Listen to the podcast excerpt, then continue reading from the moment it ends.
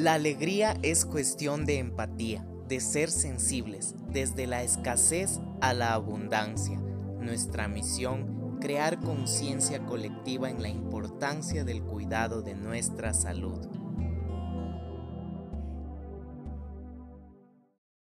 Hola, hola, bienvenidos a otro episodio de Alegría Empática. Hoy vamos a tratar un tema de relevancia para la fisioterapia el cual es el movimiento humano. Sí, así como lo acaban de escuchar.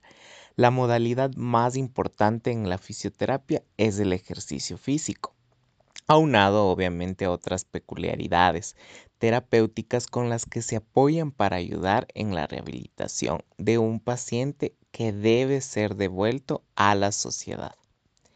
El ejercicio físico es una de las modalidades que se utilizan en la fisioterapia para ayudar en la rehabilitación de un paciente que debe ser devuelto a la sociedad. ¿Qué significa esto? A su trabajo, a estar con su familia, a cumplir en todos los campos de su existencia. Cuando existe alguna deficiencia, ayudamos nosotros a mejorar ese movimiento corporal humano. De eso tratamos en la fisioterapia porque nuestros servicios han ayudado a muchas personas en la recuperación. La fisioterapia se puede definir como una técnica que ayuda a recobrar el movimiento muscular y esquelético. En su aspecto más amplio, se trata de una disciplina de la ciencia de la salud que brinda un tratamiento terapéutico y de rehabilitación no farmacológica para diagnosticar prevenir y tratar síntomas de múltiples dolencias que pueden ser agudos o crónicos. Como bien sabemos, agudos ese momento, crónicos que llevamos ya toda la vida con esos dolores. Ejercicios terapéuticos y agentes físicos usamos en la terapia, como son la electricidad, el ultrasonido que es calor profundo, el láser para heridas, el calor, el frío, el agua, la termoterapia, las técnicas manuales como estiramientos, tracciones, quiropraxia, masoterapia, ayudan mucho a cada paciente. Y recordemos que la fisioterapia siempre es personalizada. Muchas son las personas que tienen estos padecimientos a nivel muscular y esqueléticos. Desconocemos su procedencia o raíz del problema, pero una vez canalizados y con una atención personalizada, la vida cambia en 360 grados. En los años de experiencia que tengo, la gente me ha dicho, gracias Isaac por devolverme la movilidad, el movimiento. A mí cuando me preguntaban en la universidad por qué decidí estudiar esta carrera, yo creo que el movimiento es indispensable, como poder respirar es esencial para nuestra vida. La fisioterapia se basa en el ejercicio físico, pero va más allá. Es una modalidad más amplia, más futurista, más moderna, que incluso nos ayuda a prevenir lesiones. La actividad física es de suma importancia y felicita a quienes dedican tiempo para ejercitarse. Acuden a gimnasios, inclusive programan un journaling en donde está compuesto de varias actividades físicas. Hay personas que son mayores de 70 años y se preocupan por un estilo de vida más saludable. Dedican parte de su tiempo a atender su cuerpo. La actividad física debe estar directamente proporcional con una buena alimentación. Cada uno debe hacer la actividad que más le agrade. Esto no es cuestión de obligar ni de imponer, simplemente desarrollar y despertar nuestras propias capacidades dentro de nuestra amplia gama de disciplinas deportivas existentes. Se puede hacer pesas, ciclismo, maratones y algunas otras que involucren mayores destrezas y habilidades, como la esgrima, la equitación. Lo importante es que cada quien elija lo que sea de mayor agrado, pero realmente lo importante es realizarlas, tener esa disciplina. Así sea correr una vuelta a la manzana, ok. Yo tengo esa disciplina, tengo esa voluntad, sé que nos da presa, pero cuando interiorizamos los beneficios, eso va más allá de, de cualquier estímulo que nos impida ejecutar la actividad física. Si la persona es más consciente de mantener un estado de vida saludable cuando entra a un proceso de discapacidad, la recuperación ya tiene conocimiento, que quiere decir que se activa a través de la propiocepción.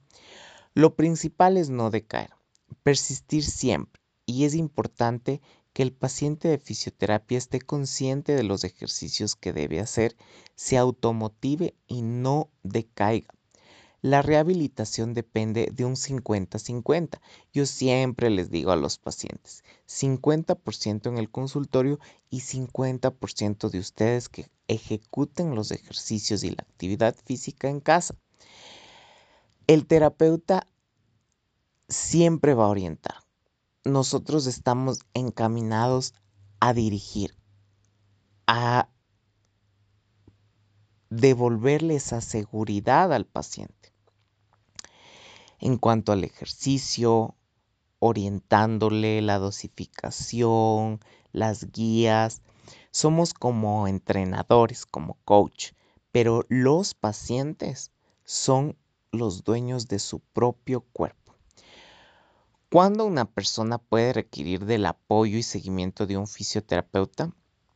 Muchas razones pueden llegar a que este individuo, a que este paciente necesite la actividad física. Por ejemplo, cuando hay trastornos cerebrales, los más comunes, el accidente cerebrovascular, la esclerosis múltiple, parálisis cerebral, dolores prolongados que se convierten en crónicos, como el del cuello, las cervicalgias, las lumbalgias, porque serán los más comunes, pero se incluyen de las extremidades inferiores y superiores, siendo una de estas el hombro.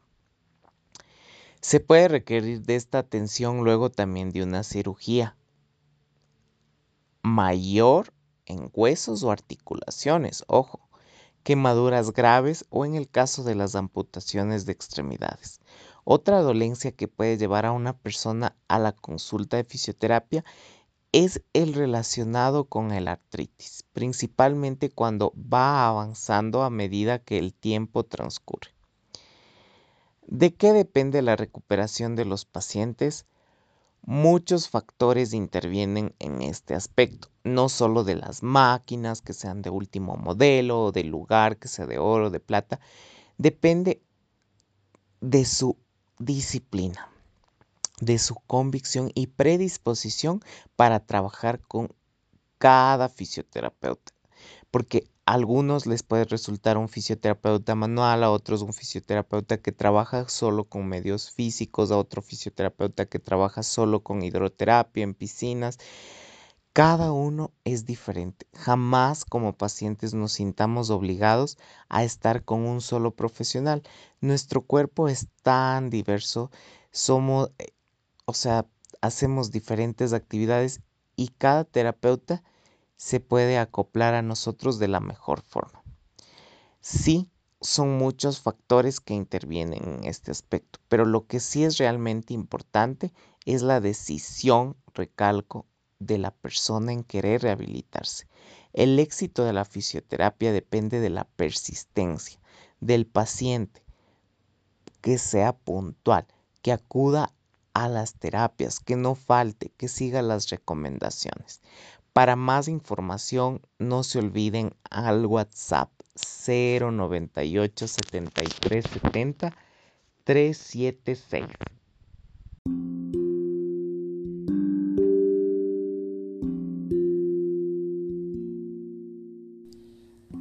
Realmente este espacio que te has dado para escuchar este episodio es de mucho beneficio para tu cuerpo y tu mente tu cuerpo emocional y tu cuerpo físico.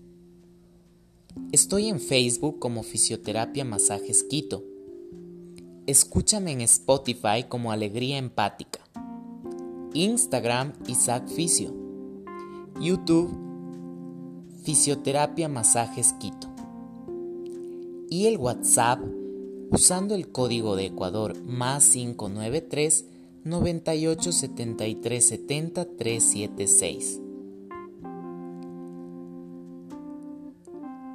Te mando un fuerte abrazo y te recuerdo que tu salud es una inversión. Está en tus manos aquí y ahora.